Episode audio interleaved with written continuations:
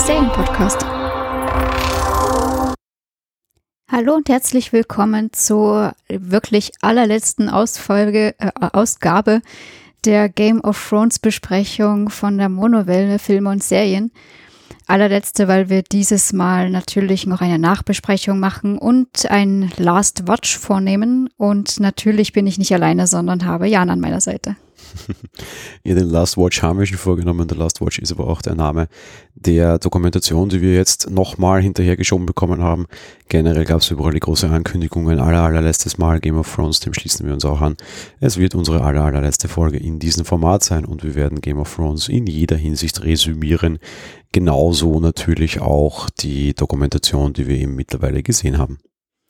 Ganz genau. Und bevor wir anfangen, uns nochmal zu der kompletten Staffel zu äußern, was da unsere Meinung war, gibt es eine Aussage von George R. Martin, was die Bücher betrifft. Ja, der sagt, dass die Bücher definitiv anders enden werden als die TV-Serie. Bedeutet für all jene, die jetzt einen Psychologen nach dem ihrer Meinung nach schlechten Ende von Game of Thrones brauchten, offenbar waren das sehr viele, da haben sich einige Hotlines ganz viel Geld verdient offenbar, die bekommen mit dem Buch die nächste Chance, enttäuscht zu werden. Ja, ich sage, es ist absichtlich so, weil ich das Gefühl habe, sehr viele Leute wollten auch enttäuscht werden und sehr viele Leute wollten auch wütend sein nach dem Finale, ohne je verstanden zu haben, was Game of Thrones ist. Ist es ein sehr steiler Vorwurf, ich werde im Laufe der Folge noch darauf eingehen, wie ich auf diese vielleicht etwas heimische Aussage kommen. Trotz allem, wenn wir das Ende der Bücher erleben, also naja, eigentlich anders, wenn George R. R. Martin das Ende der Bücher erlebt, der gute Mann ist ja auch schon sehr investiert in diverseste Spin-offs, so habt ihr dort die Chance, noch ein neues Ende zu lesen. Ich bin tatsächlich schon dabei, die Bücher jetzt endlich zu lesen. Äh, ich hoffe, ich werde mir sehr viel Zeit lassen. Ich hoffe, ich kriege dann zumindest das eine nächste Buch. Es sollen ja noch zwei Bücher folgen. Und wenn man an die Dichte der Erzählung geht und wenn George R. R. Martin am Ende auch nicht zu viel Handlung für zu wenig Seiten haben will, vielleicht werden es sogar noch drei Bücher werden müssen. Da gibt es einige interessante Hochrechnungen. Mal sehen, trotz allem, wie gesagt, es soll anders enden als die Serie selbst. Wobei er lustigerweise sagt, wenn es heißt, ob es anders sein wird, immer ja und nein, ja und nein es war ja schon vorher so, dass er immer sagte, dort sind andere Charaktere, als sie es in der Serie geschafft haben. Und auf der anderen Seite sind in der Serie wahrscheinlich schon Personen gestorben, die in den Büchern noch leben und andersherum, ja. Ja, das haben wir schon so besprochen. Also das Ende, so wie wir es hier haben, können wir nicht haben, weil gewisse Charaktere einfach nicht mehr leben. Ganz genau. Und ja, lustigerweise verteidigt er ein bisschen auch die Autoren der Fernsehserie er meint, das ist ein bisschen schwierig. Die hatten jetzt nur noch sechs Stunden, um das fertig zu machen. Und er hat ja schließlich noch so 3000 Manuskriptseiten vor sich mit zwei Büchern da. Und wenn ihm da halt noch eine Seite fehlt, dann schreibt er einfach noch eine. Also dementsprechend sei gewiss äh, zu wenig Lesestoff wird es dann nicht sein, weil er ergänzt einfach, wenn er es braucht. Ja, auf der anderen Seite darf man jetzt mal auch nicht da irgendwie immer die, die Maßstäbe falsch ansetzen. Ich bin auch jemand, der schreit, das war alles viel zu schnell und ich tue das auch jetzt nochmal in dieser, dieser Folge hier bei uns. Auf der anderen Seite, wenn man sich zum Beispiel anschaut, die, ähm, die Schlacht um, um äh, King's Landing am Ende, ja, das war ein voller Film. Das war ein voller Film und das Finale auch, ja. Die sind auf Filmlänge. Das heißt, im Endeffekt haben die jetzt eh ziemlich gut sechs Filme nochmal hingeschmissen.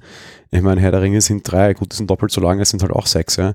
Aber im Endeffekt war allein die letzte Staffel jetzt das, mit der uns ein ganzer Epos wie der Ringe erzählt wurde es ist halt schwierig, wenn man bisher das Pacing immer ganz anders hatte, aber auf der anderen Seite, das ist schon eine Menge Holz und nur noch zehn Stunden, naja, das, das ist schon, das war schon viel, was wir da eigentlich jetzt auch wieder gesehen haben, ja. Ja, mal abgesehen davon finde ich die Rechnung halt einfach falsch, weil sein sechstes Buch, das noch nicht geschrieben ist, sollte eigentlich die sechste Staffel sein und dementsprechend ist die siebte Staffel nicht nur noch sechs Stunden gewesen, das Finale, sondern eigentlich sieben plus sechs Folgen, nämlich 13 und das sind weit mehr als 13 Stunden. Also, hm, ich fand die, die Verteidigung schwach. Ähm, sagen wir es mal so, es ist nicht die erste schwache Aussage von George R. Martin. Das Spannende, was du mit ihm innewohnt, ist, dass wir tatsächlich ein anderes Ende bekommen werden. Ja, ich werde es mir jedenfalls trotz allem noch verkneifen, irgendwie Bücher anfangen zu lesen, weil ich habe zu viel Angst davor, dass er eben, was du auch schon befürchtet hast äh, oder anklingen lassen hast, dass er das Ende der Bücher nicht mehr erlebt und dann stecke ich mittendrin. Das möchte ich vermeiden. Ja, immerhin habe ich schon ein Game of Thrones Ende jetzt gesehen, also dass das die unvollendete wird, ist die, die Chance sehr gering, weil es halt zumindest eine filmische andere Umsetzung schon gibt. Damit bin ich, bin ich safe unter Anführungsstrichen für mich. Ja gut, das kann man handhaben, wie man will. Aber ja, lassen wir das nicht so sehr ausufern, sondern gehen quasi über und machen Meinung und Fazit von uns jetzt so zu dieser kompletten siebten, siebte? Nee, achte, achte Staffel. Achte. Bin schon durcheinander mit sieben Büchern und acht Staffeln. Ich sage ja, das war eine schlechte Entscheidung. Ähm, ja, ich fange gleich mal an und zwar, ähm, ich muss sagen, ich fand die Staffel im Endeffekt betrachtet gar nicht so schlecht, wie ich jetzt immer gemotzt habe. Es gab unnötige Längen meiner Meinung nach. Ich finde immer noch, die Folge 2 war, also Episode 2 war eher so eine der Längen, die für mich unnötig war. Es gab auch Enttäuschungen für mich, nämlich allein die ganze Folge Schlacht äh, um Winterfell in der dritten Episode. Aber was ich für mich entschieden habe, ist, dass ich man, dass man eben genau das nicht vernachlässigen darf. Staffel 7 und 8 zusammen, also gehören eigentlich zusammen. Und entsprechend haben wir drei Folgen sogar mehr. Ich meine, dass dann dadurch irgendwie Probleme ein bisschen standen, weil sie halt die Aufteilung nicht ganz so gut beziehungsweise ein bisschen unglücklich gemacht haben. Ja, ist so, aber grundsätzlich haben wir, fand ich, sehr schöne Enden. Wir haben wieder schöne Szenen und Bilder drin gehabt. Und ich fand super, wie sie es ganz am Ende gemacht haben mit diesen Stark-Enden, dass das wirklich so ausklingen lassen haben. Und dementsprechend war ich dann jetzt letztendlich doch ein bisschen versöhnt mit der ganzen Staffel, obwohl ich, ich weiß, ich habe viel rumgemotzt dazwischen, dass mir das alles nicht gefallen hat. Und ich habe mich natürlich auch selbst, das, was du gesagt hast, die Leute wollten sich enttäuschen lassen. Ich war auch enttäuscht. Und ich glaube, dass das auch von diesen ganzen Gespoilere oder Angeteasere immer dazwischen diesen Staffeln kommt, wo die Leute halt immer so gehypt werden und ich mich halt natürlich auch hab hypen lassen und dann heißt es von wegen, ja, und es werden ganz viele sterben und es überleben am Ende nur fünf und wir machen uns jedes Mal Gedanken, ja, wer überlebt denn? Und dann passiert das alles gar nicht und dann bin ich eigentlich enttäuscht, obwohl ich selber dran schuld bin. Also eigentlich bin ich ja glücklich, dass nicht noch mehr gestorben sind. Dementsprechend, also bin ich ganz gut und versöhnlich jetzt am Ende rausgegangen und gebe auch vier von fünf Sternen für die Staffel. Ich weiß nicht, ob ich das in der letzten Folge, in der letzten regulären Folge schon gesagt habe, aber die Rechnung von, von Georgia und Martin und die alten Aussagen gingen halt auch auf. Ja. Es haben fünf, oder es sind fünf Charaktere im Leben geblieben, aber da ging es halt um die großen Hauptcharaktere, nicht nur das ganze andere Gezeugs. Ich glaube, ich habe es in der vorletzten Folge tatsächlich gesagt. Die Geschichte mit zum Beispiel wird Wahres überleben oder nicht, das war wurscht, weil der war nie als Hauptcharakter da eingerechnet. Das dürften die Charaktere sein, die quasi groß im, im, im, im, im Cast am Anfang genannt wurden. Ja. Damit äh, ja, ich, ich, ich komme auch mit, mit der Rechnung quasi klar und ja, es haben auch mehr überlebt, als ich dachte. Ich glaube, ich habe mich da allerdings auch einfach von den Aussagen ins Boxhorn jagen lassen. Ne? Ja, das ist eben das, was ich meine. Das passiert dann halt einfach so leicht, da lässt man sich so in die Irre führen oder mittreiben. Man ist ja dann auch selber schuld. Ja, zum, zu meinem Fazit. Die Staffel hat viele Probleme und vor allem die Probleme, was Pacing betrifft und das alles irgendwie viel zu schnell und damit am Ende auch durchaus Inkonsistenz wirkt, ähm, die gehen so nicht, nicht weg, meiner Meinung nach. Ja. Am Ende wirkt nämlich dann vor allem die Entscheidungen, die die Charaktere kommen, also die Charaktere treffen irgendwie inkonsistent und das macht alles ein bisschen schwierig. Dadurch ergeben sich dann auch vor allem für mich irgendwie relativ erhebliche Logiklücken, die ich auch nicht gelöst bekomme. Am Ende scheitert es dann hier und da auch einfach wieder leider an der Technik, was ich letztlich besonders schade finde. Die letzte Staffel hat jetzt versucht, wirklich große Bilder zu produzieren und für mich so ein bisschen vergessen, wo sie eigentlich herkommen und wo ihre Ursprünge sind. Ich habe mal den harten Satz gesagt, es ist nicht mehr mein Game of Thrones. Und ich habe mir das sehr lange überlegt und ich bleibe dabei und sehe das tatsächlich noch so. Es ist nämlich nicht mehr mein Game of Thrones, weil sie vergessen haben, dass sie von den großen Charakteren und den großen Geschichten der Charakteren leben und eben nicht von den großen, dicken, fetten Bildern. Das musste nicht sein. Da war durchaus auch mal das ein oder andere dicke, fette Bild dabei, aber jetzt war es halt einfach zu viel Gigantismus und wir haben vor allem zwei von sechs Folgen, also ein Drittel lebte nur von diesen Bildern und von sonst relativ wenig gesehen. Das finde ich ein bisschen schade. Trotz allem bin ich mit dem Abschluss des Game of Thrones an sich betrifft sehr zufrieden und das war mir sehr wichtig, dass ich quasi ein sauberes Ende bekomme und es handelt sich für mich so oder so um auf jeden Fall eine der besten Fantasy-Serien, die wir in den letzten vielen Jahren gesehen haben, beziehungsweise eigentlich die beste Fantasy-Serie aus den letzten Jahren, wenn man so will. Ja. Ähm, insofern, ja, ich bin zufrieden. Die Serie hat in vielerlei Hinsicht wirklich neue Maßstäbe gesetzt. Die Serie hat es geschafft, ihre Zuschauer immer wieder zu überraschen Und das wiederum möchte ich ihr sehr hoch anrechnen. Das war am Ende tatsächlich auch bis zuletzt so. Und das hatte ich so auch nicht ganz erwartet, unter Anführungsstrichen, dass am Ende dann tatsächlich noch irgendwie die großen Fragezeichen überblieben. Tatsächlich hatte ich nicht erwartet. Ich hatte nicht erwartet, dass man so lange mit einer Auflösung zurückhalten kann, dass irgendwie erst zehn Minuten vor Schluss tatsächlich erst klar wird, wie es ausgeht. Und das rechne ich ihnen hoch an. Trotz allem, die Staffel war nichts für mich. Ich schätze Game of Thrones extrem stark und das wollte ich damit ausdrücken. Die Staffel kommt für mich nicht so gut weg wie bei dir, was überraschend ist, weil gerade gegen Ende hin war ich gefühlt, auch nach den Gesprächen direkt nach den Folgen äh, unter uns, ein bisschen milder gestimmt als du. Äh, ich gebe dem Ganzen nur dreieinhalb von fünf Sternen. Ich war jetzt mit der letzten Staffel aus vielerlei Gründen nicht ganz so begeistert und will auch das in die Annalen unter Anführungsstrichen eingehen lassen, auch wenn ich mit der Gesamtgeschichte durchaus zufrieden bin. Das ist die Umkehr der Gefühle nach ein bisschen Abstand. ja, ähm, es stimmt auf jeden Fall so, da gehe ich total auch mit, dass es eine der besten Fantasy-Serien irgendwie ist oder auch die beste Fantasy-Serie, die ich jetzt irgendwie kenne und ja, bleibt vielleicht höchstens mal abzuwarten, was Herr der Ringe irgendwie mal macht oder der Hobbit. Und ja, aber dementsprechend ist es natürlich, ähm, ich weiß nicht, ich glaube, es ist dann halt auch schwierig, irgendwann diese ganzen Erwartungen wieder zu erfüllen. Und vielleicht wird auch gerade da immer mehr und mehr noch erwartet. Also dementsprechend, ja, ich bin ganz froh, wie es jetzt zum Ende kam und ja, bin trotzdem immer noch traurig, dass es vorbei ist. Hm, das auf jeden Fall, ja. Ja. So, ähm, wir haben das letzte Mal schon zur Staffel 7, ja, jetzt bin ich richtig, schon so ein Spielchen nach der gesamten Staffel gemacht mit meine drei. Wir werden das auch diesmal wieder tun und fangen an mit meine drei Top-Szenen. Was hast du da für dich herausgesucht? Ich mochte tatsächlich die unter Anführungsstrichen Liebesszene, diese Unbeschwertheit in Staffel 1, also in Folge 1 ganz gerne. Ich habe das damals schon, glaube ich, sehr groß und breit raustapeziert, dass ich es einfach schön fand, dass man mal eine, eine, eine schöne, beruhigte, nette Szene in Game of Thrones hat, wo sonst immer alles so traurig und so schwierig und so, so, so herzzerreißend war.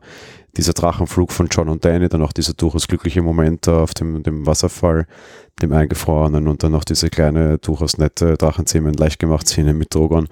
Auch wenn ich die vielleicht ein bisschen zu viel fand, aber trotz allem, ich, ich fand es wahnsinnig gut gemacht und war von der einfach sehr begeistert und es hat mir sehr gut gefallen. Und das ist, ging, dass das für mich jetzt tatsächlich als die beste Szene dieser Staffel eingeht, ist vielleicht sogar ein bisschen schade, aber trotz allem war das tatsächlich dann am Ende die Szene, die mich am besten, die mir am besten gefallen hat, wenn ich so möchte. Ähm, als zweites kommt für mich der Ritterschlag von Brienne. Ich fand das eine wirklich wahnsinnig starke Szene und eine wirklich wahnsinnig schöne Erfüllung für einen Charakter. Ich hasse die Serie dafür, was sie mit Brienne im weiteren Verlauf angestellt haben. Und dabei bleibe ich auch. Aber die eine Szene und dass man ihr de facto auch eine ganze Folge gewidmet hat mit äh, irgendwie, was war das, The Knights, äh, Night for the Seven Kingdoms hieß die, die, Folge, was ja dann auch okay. ganz klar sie war. Das hat mir schon äh, sehr gut gefallen und fand ich richtig, richtig, richtig stark. Äh, ja, und als drittes dann tatsächlich, das darf man auch nicht ganz außer Acht lassen, weil es einfach ein, eine, eine, eine wahnsinnig gute Szene war, mit der wir so nicht gerechnet haben und weil wir auf die auf jeden Fall über, über ganz viele Staffeln gewartet haben. Das war die Geschichte mit Arya, wie sie den Night King tötet. Wie gesagt, mit, mit dem so egal ob ich damit gerechnet habe oder nicht, das ist völlig wurscht, aber Fakt ist, es ist endlich die Auflösung einer, einer großen Geschichte gewesen und ich, so sehr ich in dieser Folge einiges sehr schlecht fand, es war trotzdem so dieses Herzschlagmoment und wo ich halt einfach gespannt vom Fernseher saß und dem folgte und endlich eine Antwort bekam, nämlich wie wird das zu Ende gehen und mit der Antwort kann ich irgendwie leben. Und gleich am Anfang muss ich dieses meine drei brechen, weil es einfach eine ganz starke Szene war. Aber weil es halt meiner Meinung nach außer Konkurrenz ist, möchte ich das, das viertes noch anführen. Die Verabschiedung von den drei Starks, diese eine diese eine vielen Szenen, wo sie immer wieder über die gleiche Perspektive über die Schulter drüber gefilmt haben und den langen Gang gezeigt haben, halt den langen Gang zu unterschiedlichen Enden der Charaktere. Die war schon einfach richtig gut und richtig stark gemacht, aber eben außer Konkurrenz, weil die druckt halt einfach fürchterlich auf die Tränendrüse, weil sie uns halt genau sagen, und jetzt ist es vorbei. Und zwar nicht die Geschichte dieser Charaktere, sondern einfach nun mal acht Jahre Game of Thrones. All diese Schwere steckt in dieser in dieser Handlung quasi, in dieser Szene halt drinnen. Das spürt man auch, das haben sie gut gemacht. Gratulation an David Benioff von DB Wise, die das ja inszeniert haben. Aber das ist eben für mich außer Konkurrenz, weil halt die, die Folgenschwere dieser Geschichte viel zu groß war und die irgendwann anders nicht so gewirkt hätte, wie sie es da gewirkt hat. Da war einfach das, was im Subtext dieser Szene war, mehr wert als, als das, was wir tatsächlich gesehen haben, aber es war schon sehr gut. Ja. Cheater, so wären aus drei gleich vier Szenen. Oder mehr sogar. ja, aber ich hätte es un unfair gefunden, diese, diese gute Abschlussszene tatsächlich jetzt irgendwo woanders anzuhängen, was dem nicht, nicht, nicht gerecht wird quasi. Ja, es sind ja genau genommen eh auch äh, nicht nur eine Szene, sondern auch wieder viele. Also von dem her ja, passt eh. Ich habe lustigerweise als äh, Top-Top-Szene einen ähnlichen Kontext wie du, aber eine ganz andere Szene. Du hattest äh, die Unbeschwertheit und Leichtigkeit, Verliebtheit da von John und Danny. Ich habe da auch was mit John und Danny, nämlich auch den Flug und durchaus auch den Kuss mit Danny. Allerdings fand ich die Szene einfach mit dem Drachen super. wieder das Typische, ich mag den Drachen, nicht wahr? Äh, ich fand äh, die Szenen mit Regal einfach super, der da gegenüber John erstmal so, ähm, so, so ja, ich weiß nicht, äh, sicher erstmal so, so ankommt, wie, wie so vertrautes Tier von ihm, als ob, obwohl er das gar nicht ist. Und ihn mehr oder minder zum Flug auffordert und ihn dann auch so komisch beäugt, wie die beiden sich küssen. Also, das war mein Top. Mein zweites kommt aus der Schlacht von Winterfell und zwar das Lichtersterben der Dothraki. Das fand ich einfach sehr, sehr beeindruckendes Bild. Und das dritte ist Daenerys Auftritt nach dem finalen Gemetzel, was wir so in der letzten äh, Episode hatten, wo Drogon quasi hinter ihr gerade mit den Flügeln aufschwingt und sie rauskommt und quasi wie so ein Dämon ausschaut, weil wir nur genau ihren Körper mit den Flügeln sehen. Diese drei Szenen waren für mich absolut top. Obwohl es auch andere Szenen gab, die mir auch gut gefallen haben. Ich habe beim Ritterschlag von Brienne zum Beispiel genauso überlegt und bei der Tötung des Night Kings. Die Szenen fand ich auch stark, aber das liegt, glaube ich, eher daran, dass mir da die Geschichte gut gefällt. Von den Szenen her, von den Bildern her ist es jetzt einfach das, was ich jetzt quasi gerade so vorgetragen habe noch. Ja, ähm, wo ein Top ist, muss es auch einen Flop geben. Was hast du als Flop-Szenen rausgesucht? Es bleibt für mich das tatsächliche Ende des Game of Thrones war für mich ein, ein wahnsinnig enormer Flop die Geschichte, wie sie Bran als, als Night King aufgerufen haben, mit der komme ich nicht ganz klar unter Anführungsstrichen. Ich, ja, einfach dieses, ich, ich, ich fand das Ende, das habe ich jetzt schon mehrmals gesagt, an und für sich okay, aber ich fand diese, diese Art, mit der sie dann am Ende das Ende tatsächlich produziert haben, einfach nicht in Ordnung, unter Anführungsstrichen. So dieses, derjenige, der die beste Geschichte hat, soll hier der Chef werden. Und dann kommt man halt auf die Idee, dass das Bran ist, weil das die beste Geschichte war und der andere ist eigentlich schon tot und das reicht nicht für uh, The Best Story. Irgendwie, ich komme damit nicht klar, ist wurscht. Also diese Ausrufung also, von Bran als König und Tyrion stellt sich hin und sagt, ach übrigens, äh, wie wäre es mit Demokratie? Und alle so, äh, ja, nein, das, das, nein, einfach nein. Ähm, ich fand die Schlacht am Winterfell relativ mies, einfach aufgrund der technischen Probleme und ich mich dadurch sehr viel geärgert habe. Ich muss gestehen, ich fand auch nachher den Umgang von HBO mit der Kritik an dieser Geschichte vermessen bis frech, auch von einem Regisseur. Ähm, ja, ist so, ist egal. Und was mich in der, ich habe im Überlegen jetzt die letzten zwei Wochen, was mich auch sehr nervt, waren äh, Cerseis beliebte Balkonszenen. Die gute Dame und die gute Schauspielerin sei das Geld vergönnt, hat sehr viel Geld in diesen Folgen dafür bekommen, dass sie belämmert und trinkend, also nicht mehr trinkend, Entschuldigung, weil das durfte sie nicht mehr, wenn sie schwanger war, aber sie belämmert an einem Balkon stand und auf Königsmod runter sah, gefühlt hat sich die ganze Serie nur einmal zu einer Mauer bewegt und dann in den Keller, um zu sterben. Ähm, ist mir ein bisschen zu wenig gewesen. Fand ich einfach, ja, weiß ich nicht, irgendwie Königsmund war mir zu passiv ähm, war alles viel zu viel Norden und auch wenn es nur auf zwei Handlungsorte reduziert war, dass dann einer auch noch schwach ausfällt und das war meinem Gefühl nach so, finde ich etwas äh, schade. Und das Sinnbild aus dieser ganzen Geschichte für mich ist vor allem eben Cersei steht am Balkon und trinkt nicht mehr. Äh, ja, auch eine, eine, eine Flop-Geschichte unter Anführungsstrichen für mich. Ja, wenn man halt seine Stadt nur noch verteidigt, muss man nicht viel mehr machen, außer von einem Balkon runterschauen, denn den Rest machen ja die Lakaien. Ähm, ja, meine Flops sehen. Also es tut mir leid, aber ich muss die ganze Folge einfach den ganzen Kampf von Winterfell. Ich weiß, das ist keine einzelne Szene und das ist ein bisschen unfair. Aber ich, das war einfach glaube ich, mein größter Flop einfach dieses ganze Ding damit. Wir lassen uns überrennen. Mein nächster Flop, da habe ich mich ja auch lang und breit drüber aufgeregt, war Eurons Angriff äh, auf Regal, beziehungsweise halt eben auf Danny mit ihren zwei Drachen, die es zu dem Zeitpunkt noch waren. Und was mich auch gestört hat, war Tyrions Verrat an Wahres. Das waren so meine drei Flops da in diesen, dieser Staffel jetzt. Ich musste allerdings auch ein bisschen nachdenken, was mich jetzt so ansehenmäßig irgendwie genervt hat oder das war nicht ganz so einfach wie, also einfach nicht ganz so äh, leicht oder schnell wie die Top-Szenen rauszufinden, wo ich eher zu viel gehabt hätte. Ja. Ja, so ist das teilweise. Ähm, wir haben natürlich nicht nur Szenen, wir haben natürlich auch die einzelnen Charaktere und fangen da dieses Mal auch wieder mit Top-Charakteren an. Immer das Gute zuerst quasi. Ich fange gleich an. Ich habe, um es kurz zu sagen, ich habe drei starke Frauen in dieser Serie. Das ist äh, in dieser Staffel. Ist einfach Sansa ganz stark. Daenerys war super stark und ich fand Arya super stark. Und damit habe ich für mich gesagt, so, ich habe die drei voll abgeschlossen.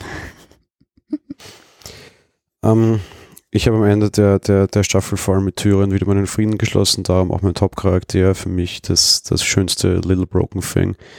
Ähm, auch wenn man ihm zu stark gefolgt hat, was ich vorher kritisiert hatte, aber charaktertechnisch fand ich den wieder sehr interessant und vor allem am Ende auch noch die, die und Probleme, die seine Familie mit ihm brachte und diese Geschichte mit Bruce doch dickes Wasser hat mir einfach sehr, sehr, sehr gut gefallen und mit diesem Charakter nach vieler Kritik dann doch wieder ein bisschen geheilt, unter Anführungsstrichen. Ähm, Danny, ja, Danny und Sansa, vor allem auch das Zwiespel der beiden Damen, hat mich dazu gebracht, sie auch in die Top 3 quasi zu erheben, ja. Ja, ich muss sagen, bei Sansa fand ich halt auch diese Widerworte immer, wie sie Gegenwehr geleistet hat, quasi auch immer sehr, sehr gut. Ja, und anders als in den Staffeln davor wirkte sie dann nicht mehr wie das trotzige kleine störrische bockige Kind. Ich habe am Anfang dieser Staffel gesagt, Sansa muss sterben, weil sie ist zu brutal und zu gewaltvoll. Das kann man so nicht stehen lassen. Äh, ich hatte teilweise recht, teilweise nicht. Man hat es so nicht stehen gelassen, aber hat ihr nochmal einen schönen Twist gegeben und sie tatsächlich über all die Umwege zu einer akzeptablen Herrscherin werden lassen. Ob sie eine gute Herrscherin ist, werden wir nie erfahren. Ich glaube es nicht. Ja, eben, das werden wir nie erfahren, aber sie ist auf jeden Fall wirklich, äh, was das betrifft, eine ähm, ruhige und auch kompetente Frau gewonnen, um das so zu sagen. Ja, ähm, die Flop-Charaktere. Äh, ja, mein erster Flop ist Euron, den fand ich schon auch in den letzten Staffeln immer nervig. Das hat sich halt nicht geändert. Der wurde dafür geboren. ja, ich glaube auch, der wurde dafür geboren, dass ich ihn blöd finde. Äh, ja, mein nächstes tut mir leid, aber John ist einfach, er war einfach, diese Staffel war jetzt wirklich mein Flop. Einfach immer nur dieses Schoßhündchen, ich hänge am Rockzipfel und tue, was mir geheißen wird, egal wie bescheuert es ist. Und Bran hat mich auch sehr genervt. Einfach dieses immer ständige von wegen, ja, es wäre nicht so, wie es jetzt wäre, wenn du nicht dies und das getan hättest. Oh, ja, sehr, sehr schlimm. Mein äh, Top-Flop ist äh, Braun. Ich habe gesagt, er braucht noch ein cooles Ende. Der hat es nicht bekommen. Der war die ganze Staffel sinnlos. Warum der überlebt hat, weiß auch keiner. Jemand, der permanent die Seiten so hin und her wechselt, sollte am Ende eigentlich unter Anführungsstrichen vom Schicksal oder von Karma einen auf die Birne bekommen, tat er nicht. Er war halt cleveres Kerlchen. Ja, maybe. Äh, Schurken glauben immer, sie sind clever und am Ende kommen sie halt an den Falschen.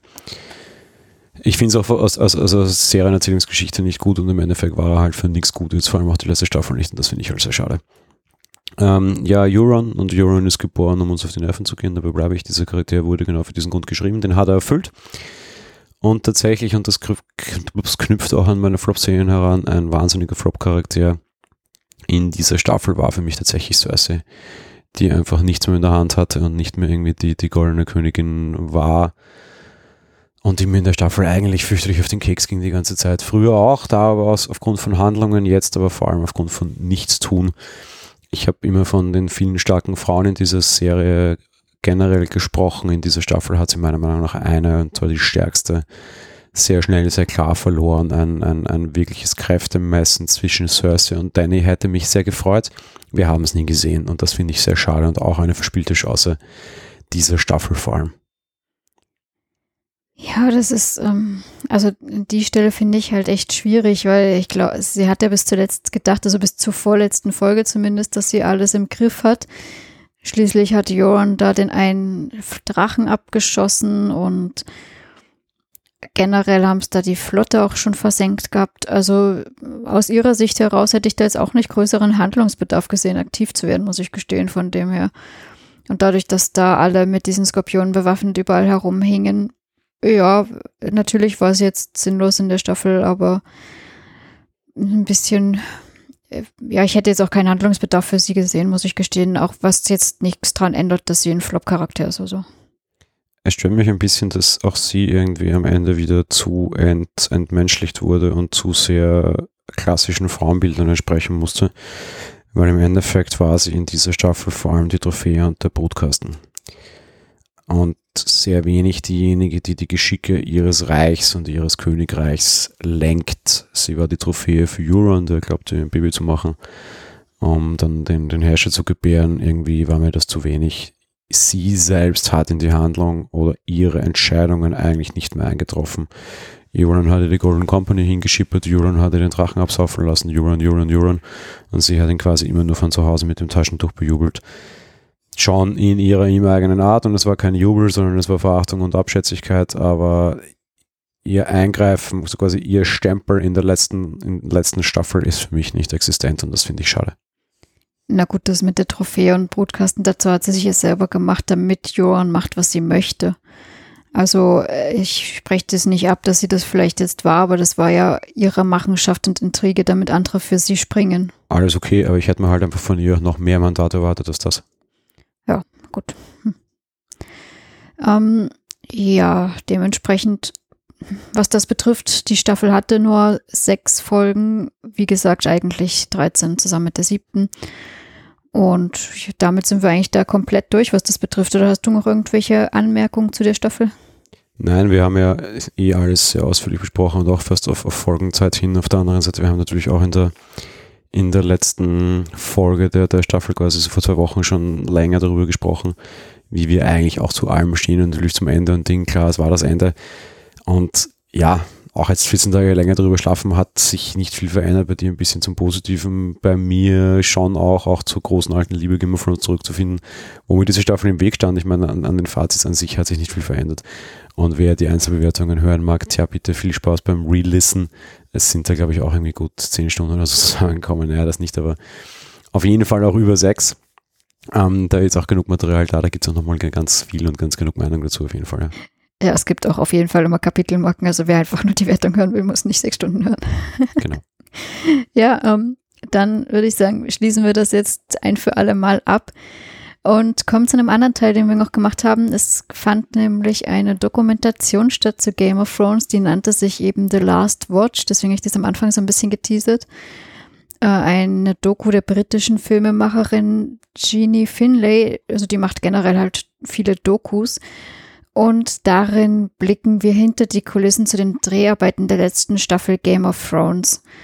Im Endeffekt haben wir da viel so Bühnenaufbau, Auswahl von Standorten, Settings, Szenenbesprechung, Anproben, Maskenbildner, die wir sehen. Ähm, also wirklich, ja, wie schon gesagt, Blick hinter die Kulissen.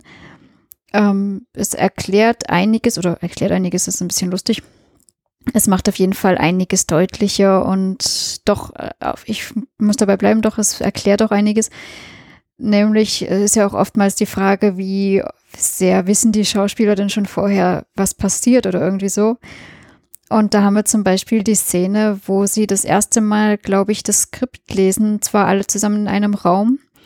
Und wir kommen zu der Szene, in der John Danny tötet. Und das war sehr interessant oder sehr, sehr lieb und herzig, weil John ganz, also Kit Harington quasi wirklich das gerade liest und er stützt sich den Kopf auf und ganz so verzweifelt und so ungläubig schaut. Und auch Emilia Clark sitzt da mit offenem Mund und oh mein Gott, und versinkt fast in ihrem Stuhl. Also allein das schon fand ich sehr, sehr süß und schön, dass sie das gezeigt haben, oder? Also jetzt mal ehrlich, Hand aufs Herz. Kate Harrington, ja. Falls du das hörst, liebe Grüße, ich glaube nicht. Äh, leider schade, weil dann hätten wir vielleicht einiges besser geschafft. Aber warum, zum Henker, warum? Der spielt in dieser, spielt, dem geht's in dieser Vorlesung, dieser Szene besser als in der ganzen Serie. Der echte Kate Harrington hat mehr Emotionen, mehr Schmäh, mehr Ding als all das. Er hat eine, eine Szene, die du gerade erwähnt hast, das, wo dieses Skript vorgelesen wird, und er hat so viele Emotionen, nach dem Game of Thrones überhaupt zusammen nicht. Ja? Anderer Punkt zum Beispiel, wir sehen in dieser, dieser Dokumentation auch von drei Charakteren, vier Charakteren den Abschied, den Abschied aus der Serie, also dieses Es ist dein letzter Tag. Ja, die letzte Szene vom Night King, die war übrigens also vom Drachen fiel. Ja, also okay, interessant. Die letzte Szene von Cave Harrington war tatsächlich die, wo er durch die Straßen ging und die, der grauen Wurm aufhielt, dass er die Lannisters abschlachten wollte.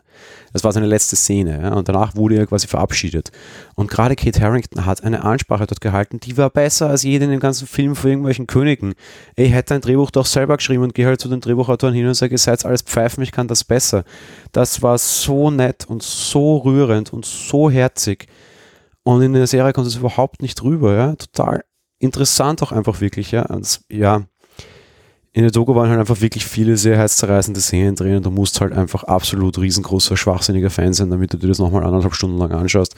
Aber es waren halt sehr viele Szenen mit sehr viel Emotion drinnen, unter anderem auch die, ich fand es auch wirklich sehr nett, dass sie zum Beispiel wirklich die, die Geschichte vom ersten Drehbuch lesen äh, uns gezeigt haben, weil da waren ja einige solche Sachen drin. Und Arya tötet den Night King. Es war einfach ein Satz, ja, and Arya kills the Night King. Also, äh. Und alle applaudieren, genau, ja. Und alle applaudieren und jubeln und das war total nett. Was wir auch beantwortet bekommen haben, wie viel die wussten, ganz einfach, die wussten alles, ja. Also entweder sie haben mehrere solche Lesungen gehabt und davon waren vier falsch und die fünfte nicht.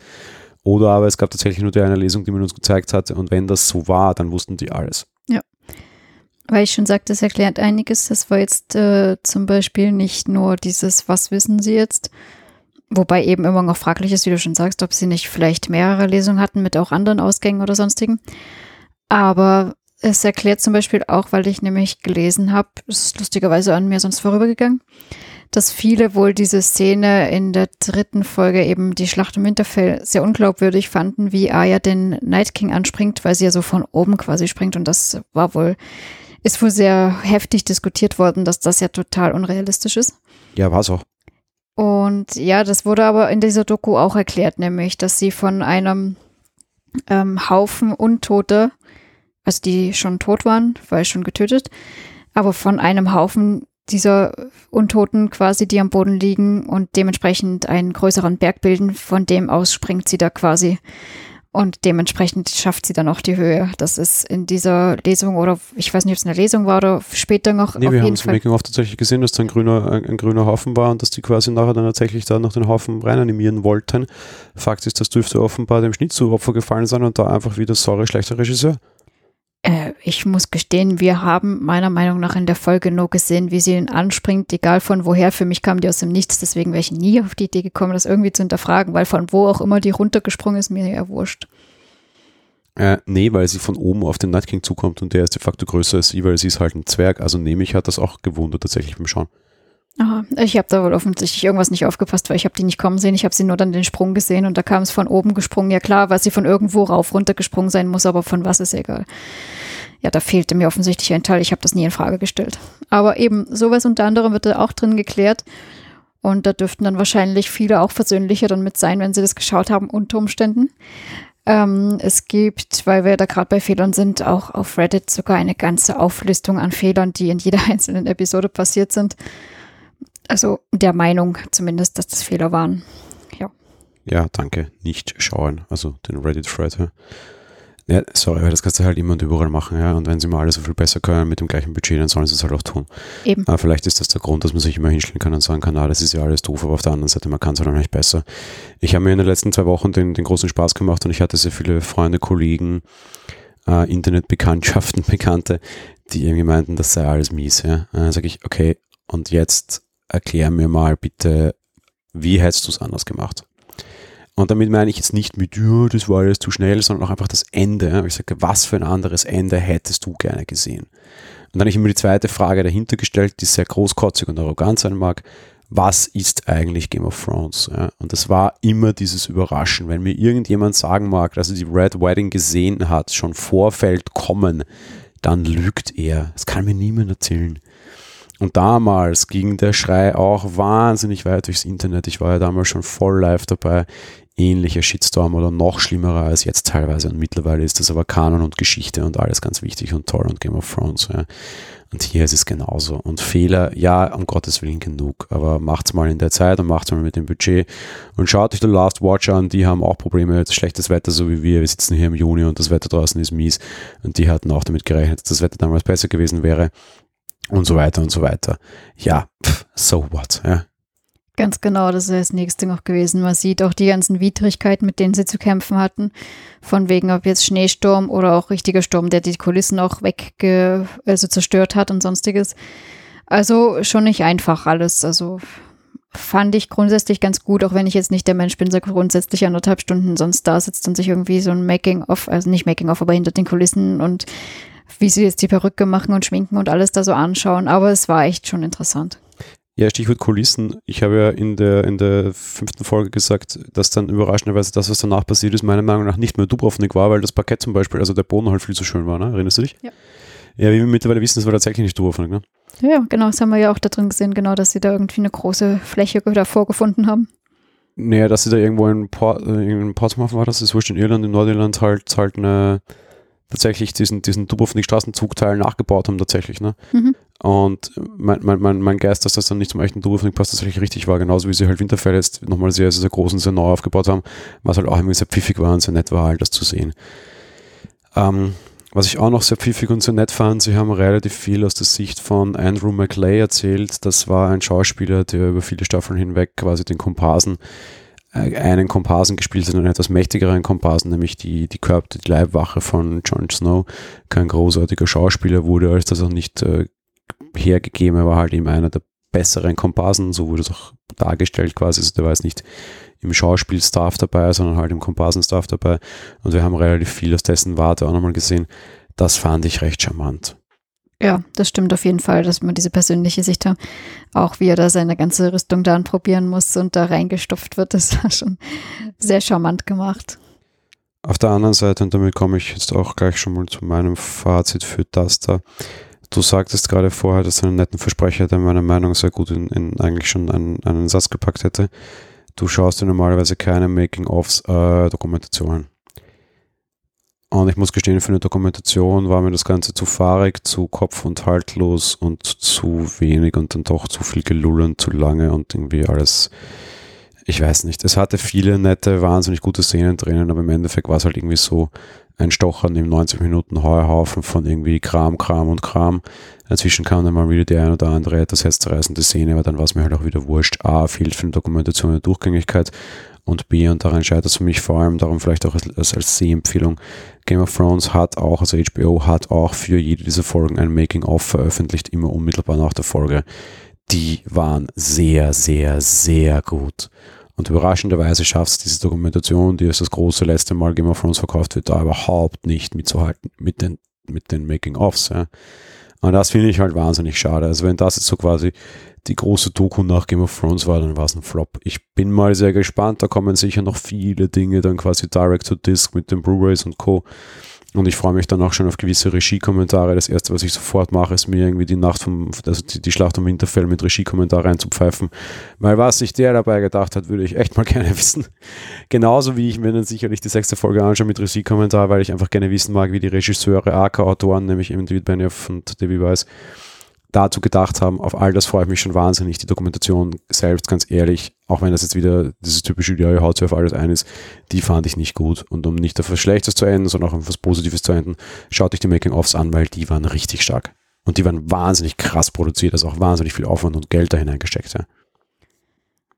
Ich fand es jetzt nicht ganz so schlimm, was diese Doku betrifft, weil eben dieses viele Unterschiedliches eigentlich grundsätzlich recht unterhaltsam und kurzweilig gemacht haben ich bin halt einfach der, nicht, trotz allem nicht der Typ für sowas, egal ob jetzt Making-of oder diese Doku. Und ähm, na, auch mit diesen Abschieden und alles, wie sie das da persönlich gemacht haben und so. Na, ich muss, also ich muss sagen, mir hat das gefallen. Ich fand das jetzt gar nicht so kopflos, sondern eben eher, ja, abwechslungsreich dadurch. aber davon kann sich grundsätzlich ja jeder selber sein Bild machen, beziehungsweise weiß jeder selber, was, ob er lieber das geordnete Making-of von einer Folge jetzt äh, hat oder eben so ein bisschen so Zusammenfassung so von allem etwas. Das ist ja alles sehr viel Geschmackssache, sage ich mal so. Dementsprechend, ich fand es ganz gut gemacht, aber ist nicht meins. Ja, eine Dokumentation hat normalerweise halt auch einfach eine Aussage, die sie treffen will oder halt irgendwie eine Art Handlungsstrang und das sehe ich halt einfach überhaupt nicht. Ach so, mit dieser, ja, mit dieser Erwartungshaltung bin ich an sowas nicht rangegangen. Mag für eine grundsätzliche Dokumentation stimmen, ist halt, es ist halt hier was anderes. Würde ich jetzt einfach mal so für mich zusammenfassen. Und ja, während wir da das jetzt auch zu Ende geschaut haben, sind wir jetzt wirklich komplett am Ende, Ende Gelände von allem. Und ja, viel Spaß beim Schauen quasi, falls ihr jetzt generell auf das Ende von Game of Thrones überhaupt gewartet habt, bevor die ganze Serie sonst schaut, dann auch viel Spaß damit. Und ja, wir verabschieden uns. Und falls irgendwie mal Spin-off-mäßig was kommen sollte, das haben wir schon angeteasert, dann hört ihr sicherlich auch wieder was von uns.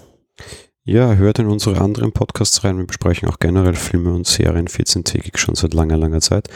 Und das werden wir auch weiterhin dort dann in etwas geraffteren und nicht so ausführlichen Folgen. Ansonsten hören wir uns auch sehr, sehr, sehr sicher zur Besprechung von Westworld nächstes Jahr wieder in episodischen Formaten. Und wenn etwaige Spin-offs kommen oder irgendwelche anderen Sachen, die uns interessieren, dann wird man uns auch wieder hören. Wir sagen vielen Dank fürs Zuhören. Wie die letzten acht Wochen waren es im Endeffekt. Und ja, über die eine oder andere Form hören wir uns sicherlich bald wieder. Ganz genau. Dementsprechend bis bald und äh, wir hören uns. Balamo Tschüss.